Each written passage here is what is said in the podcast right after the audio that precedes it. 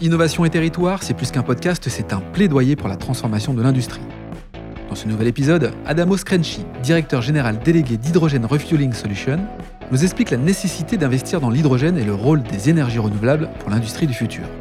Dans quelle mesure l'hydrogène peut-il s'imposer dans le secteur de la mobilité? Comment optimiser le mix énergétique pour équilibrer les risques? Ou encore comment les énergies renouvelables contribuent à l'économie locale? Adamo nous éclaire sur le rôle primordial de l'hydrogène dans le mix énergétique. Innovation et territoire, un format proposé par Schneider Electric. Bonjour Adamo. Bonjour Laurent. Adamo, je suis très heureux de t'accueillir dans notre studio spécialement conçu ici au Mixi. On est euh, sur un salon dédié au mix énergétique bas carbone à Lyon. J'imagine que cette thématique fait écho puisque tu es le directeur général délégué d'Hydrogen Refueling Solution ou tout simplement HRS. Ou SRH dans, l'ordre en français, station de ravitaillement en hydrogène. Ouais, bah voilà, c'est, parfois c'est peut-être plus simple. Alors tout d'abord, Adamo, HRS, même si son nom parle de lui-même, est-ce que tu pourrais nous expliquer en quelques mots le cœur de l'activité de Hydrogen Refueling Solution?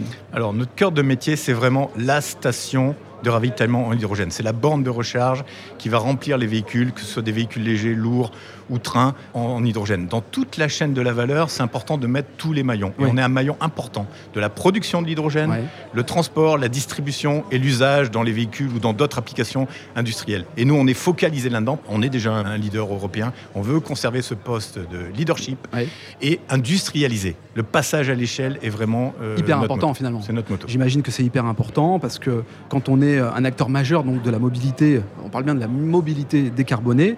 Tu l'évoquais, on est à la fois un fabricant, un intégrateur, et puis tu interviens sur une large gamme de secteurs. Alors, euh, avant de rentrer finalement sur le côté plus économique, euh, plus infini, plus efficace, j'imagine que ça va être l'une des réponses que je, vais, que je vais apporter à la question que je vais te poser maintenant. C'est concrètement, qu'est-ce que la mobilité hydrogène apporte de différent lorsque l'on dit que l'énergie de demain, finalement, c'est électrique? Alors, l'énergie de demain est électrique, je suis d'accord. Il est également hydrogène, puisque l'hydrogène peut être fabriqué avec l'électricité supplémentaire excessive qui va être produite avec les renouvelables qui sont intermittentes et qu'on ne peut pas contrôler. Qu'est-ce qu'apporte l'hydrogène? Il y a deux points hyper importants qui font que l'hydrogène fait du sens. C'est quand on veut embarquer beaucoup d'énergie et quand on a un usage intensif fort. Ça a été démontré maintes et maintes fois que dans ces applications-là, le pur électrique à batterie, euh, ne suffit pas. Et il ne faut pas opposer. Le véhicule à hydrogène est un véhicule électrique. Simplement, on va fabriquer l'électricité à bord et on va embarquer beaucoup plus d'énergie. Et la façon de le faire, c'est l'hydrogène. Ah oui, ça c'est intéressant. L'hydrogène fabrique une énergie électrique, finalement, euh, sur un véhicule. Exactement. Ce qui donne beaucoup plus d'autonomie et surtout un temps de recharge très court. Aujourd'hui, on peut faire 700-800 km en rechargeant quelques minutes. Hmm. C'est exactement la mobilité décarbonée sans compromis. Alors bien sûr, il y a plein d'usages où le pur électrique batterie convient très bien, hmm. Mais il y a plein d'usages où ça ne va pas. Hmm. Quand on veut embarquer dans des camions, dans des trains, euh, dans des bus qui reviennent euh, régulièrement à faire le plein, les taxis qui sont utilisés de façon intensive toute la journée, si on veut tourner toute la journée, c'est très compliqué. C'est le temps de recharge qui est le facteur limitant là, et pas l'énergie embarquée. Alors pour les novices, peut-être, comment fabrique-t-on de, de l'hydrogène? Alors l'hydrogène, comme son nom l'indique, hydrogène du latin, eh ça vient de l'eau. Donc c'est la première fois qu'on a fabriqué de l'hydrogène, on l'a fabriqué avec de l'eau. L'hydrogène, la molécule hydrogène H2 n'existe pas sur Terre. Il faut la trouver quelque part. Et les deux composants qui contiennent beaucoup d'hydrogène sont d'un côté les hydrocarbures, le nom l'indique également, Seul petit problème, c'est qu'il y a un carbone qu'on n'aime pas et qu'on retrouve à la fin en tant que CO2, ou l'eau, H2O, qui contient beaucoup d'hydrogène. Et donc, il faut fabriquer à partir de ces deux sources-là. Et aujourd'hui, pourquoi ça fait du sens de fabriquer de l'hydrogène à partir de l'eau, comme on l'a fait il y a plus de, plusieurs décennies? Mhm. Parce que l'électricité devient très compétitive. Ok. Alors chez HRS, vous proposez aux industries des stations de ravitaillement en hydrogène. Est-ce qu'on pourrait dire surtout, est-ce que c'est le moment de s'équiper euh, Qu'est-ce qui est mis en place pour faciliter l'appropriation des véhicules à l'hydrogène? Alors, je pense que c'est le moment dans ces 6 à 18 mois où ça commence vraiment à s'accélérer. Alors, il y a toujours cette problématique de la poule et de l'œuf. Est-ce qu'on attend les véhicules pour mettre des stations? Mais les véhicules ne viennent pas s'il n'y a pas les stations. C'est en train de se, débloquer en ce mmh. moment. Pourquoi? Parce qu'il y a deux ans, il y avait deux fabricants de véhicules à hydrogène, Hyundai Toyota. Donc c'était très compliqué. Il y a quelques pays qui ont pris l'initiative quand même de dire je vais mettre un réseau de stations, même si ce n'est pas optimum. L'Allemagne, 100 stations. Sur les 200 en Europe, il y en a 100 en Allemagne. Ça montre un peu leur conviction. Mais aujourd'hui, plus de 70 fabricants ont à leur gamme un véhicule hydrogène qui va sortir fin d'année, début d'année prochaine. Donc c'est le moment. Et autre point qui est important, c'est qu'il y a des réglementations qui sont en train de se mettre en place pour favoriser le déploiement d'infrastructures. Parce que la même question, toi et moi, si nous voulons acheter une voiture à hydrogène, on ne peut pas. Donc il y a concurrence déloyale, dans un certain sens. je ne peux pas acheter ma voiture à hydrogène, sinon je dois m'acheter la station avec. Et ça, ne peut pas fonctionner. Donc il faut débloquer ça. L'œuf ou la poule. Et donc il y a une réglementation qui est en train d'être discutée au niveau européen qui s'appelle l'AFIR, l'Alternative Fuel Infrastructure Regulation, qui forcerait les États membres à mettre un minimum de stations sur leur territoire de façon à permettre le déploiement de l'hydrogène et que chacun trouve sa place. Merci Adamo pour ces précisions. C'est très clair c'est super intéressant de comprendre la filière hydrogène. Alors, on est ici euh, au Mixi, qui est un, lieu incontournable, un salon incontournable du, euh, bas carbone à Lyon. On est euh, sur l'environnement Schneider Electric. C'est quoi les, liens avec HRS et Schneider Electric?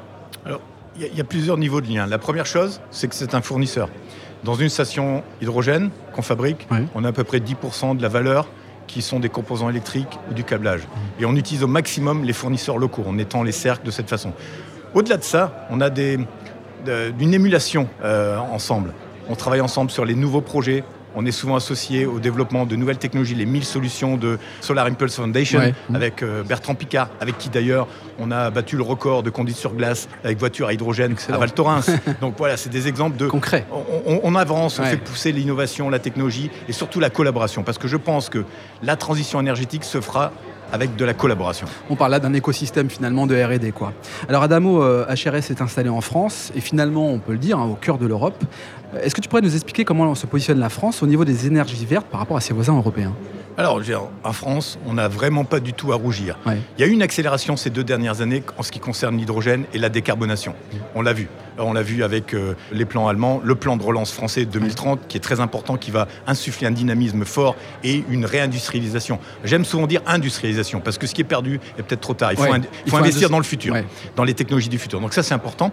Donc on n'a pas du tout à rougir. Il y a 35 pays aujourd'hui qui ont une feuille de route hydrogène. Il y a 90 milliards qui vont être injectés dans cette filière. On a toutes les technos. Ce hmm. qu'il faut, c'est passer à l'échelle. Nous, en tant qu'HRS, on est acteur majeur sur la, sur la France. On vient d'ouvrir un bureau en Espagne et en Italie et on va aller en Allemagne. Bien sûr, il faut se positionner sur ces pays euh, limitrophes autour de nous.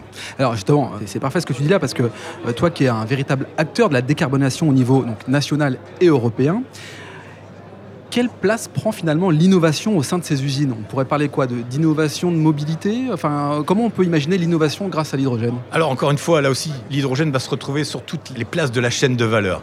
La production, beaucoup d'innovation, industrialisée, produire des électrolyseurs en grande échelle. On parle de gigafactory en France et on est très bien positionné. Innovation dans les usages. Euh, la mobilité de demain sera probablement très différente de celle qu'on a l'habitude de voir aujourd'hui.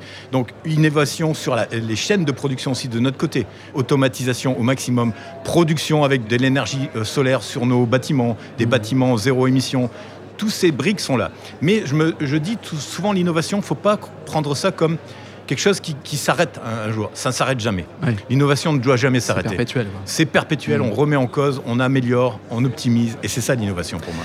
Alors, en ce moment, on le voit bien, euh, c'est partout euh, dans l'actualité, la guerre fait rage en Ukraine. On observe ici et là un contre-coup qui se traduit par une hausse hyper importante des prix des carburants et du, pétrole. Quel impact ces événements ont, sur euh, l'activité et comment les énergies décarbonées finalement tirent leur épingle du jeu? Et hausse du gaz. Hein. Et hausse du gaz beaucoup plus important, x6 quasiment le prix. On ne se rend pas compte. En fait, ça nous met la réalité en face. Là, aujourd'hui, on se dit, bon, on était dans un système équilibré qui, qui fonctionnait depuis des années. On se rend compte que, premièrement, le climat, le Covid a accéléré. Euh, et euh, cette guerre, malheureusement, je veux dire, il ne faut pas se réjouir de ce qui se passe, mais ça mm. nous fait prendre des, conscience de ce qui se passe. Il faut avoir un mix énergétique le plus vaste possible. Ne pas opposer les technologies, pas faire des choix uniques dans telle ou telle direction. Un mix sera l'optimum, qui équilibrera les risques, en fait, comme dans tout portefeuille. Plus on aura de différentes sources d'énergie, plus on aura de local, plus on aura de décarbonation, plus on sera pérenne pour le futur. Merci Adamo, c'est euh, là encore très clair. Euh, ce qu'on peut retenir finalement, c'est le mix énergétique tel que tu l'exprimes pour euh, équilibrer en fait euh, sa consommation en fonction des usages. On parle bien là aussi des, cas d'usage. Alors maintenant, ce qui pourrait être assez intéressant, c'est que tu nous donnes deux cas concrets que tu as pu mettre en place pour tes clients. J'ai entendu parler du fameux ZEV, zéro émission Valais. on est ici en, Auvergne-Rhône-Alpes. C'est ici qu'est né aussi beaucoup d'écosystèmes sur l'hydrogène. Beaucoup de sociétés sont parties de cette zone. Zéro Mission Valley, c'est un projet unique, emblématique et vraiment pionnier dans mettre ensemble tout un écosystème. 20 stations, plus de 1000 véhicules, mm. avec une volonté euh, politique également de supporter ça. Donc on y est associé, on fournit des stations et c'est très bien. Mais j'ajouterai d'autres exemples qui viennent s'ajouter à cela, c'est les partenariats.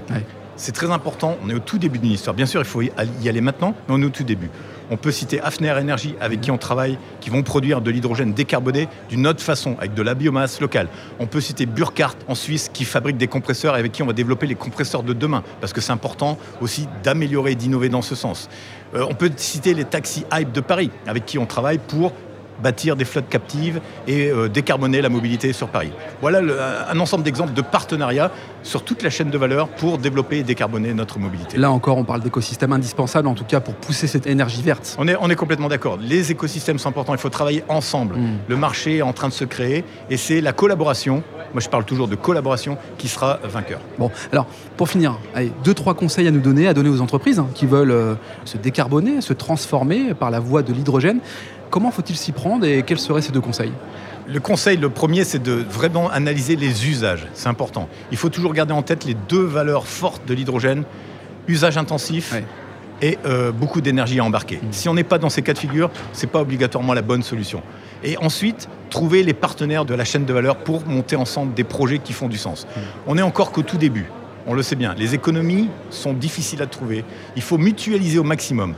Je pense que le conseil que je donnerais, c'est quand même plutôt un conseil national. Hmm. Évitons les petits démonstrateurs, parce que on démontrera rien. Faire de l'hydrogène avec de l'électrolyse, c'est déjà fait. Faire des piles à combustible, on sait faire. Mettre de l'hydrogène dans les véhicules, on sait faire. On n'a plus rien à démontrer. Il faut passer à l'échelle. Et donc, avoir une vision nationale serait peut-être, à mon avis, quelque chose de très intéressant, de mettre les acteurs ensemble autour de la table pour baisser les coûts. On baissera les coûts par les quantités. C'est comme ça que ça se passe. Prenez juste l'exemple du photovoltaïque. Il y a 10 ans, c'était 10 fois plus cher qu'aujourd'hui. Eh Divisé par 10 en 10 ans. C'est possible avec l'hydrogène. Et là, on sera économique et décarboné. Merci Adamo, merci d'avoir participé au podcast d'innovation et territoire depuis le, Mixi, un format proposé par Schneider Electric. Merci beaucoup Laurent, merci à Schneider, merci à vous tous. Si cet épisode vous donne envie d'aller plus loin, c'est l'occasion d'en parler à Antoine Chart, directeur national des ventes. Bonjour Antoine. Bonjour Laurent. Antoine, peux-tu nous dire comment passer de l'idée aux actes lorsque l'on veut se transformer? Laurent, c'est très simple. Les sujets de transformation digitale, de décarbonation et d'électrification sont au cœur de la stratégie Schneider Electric.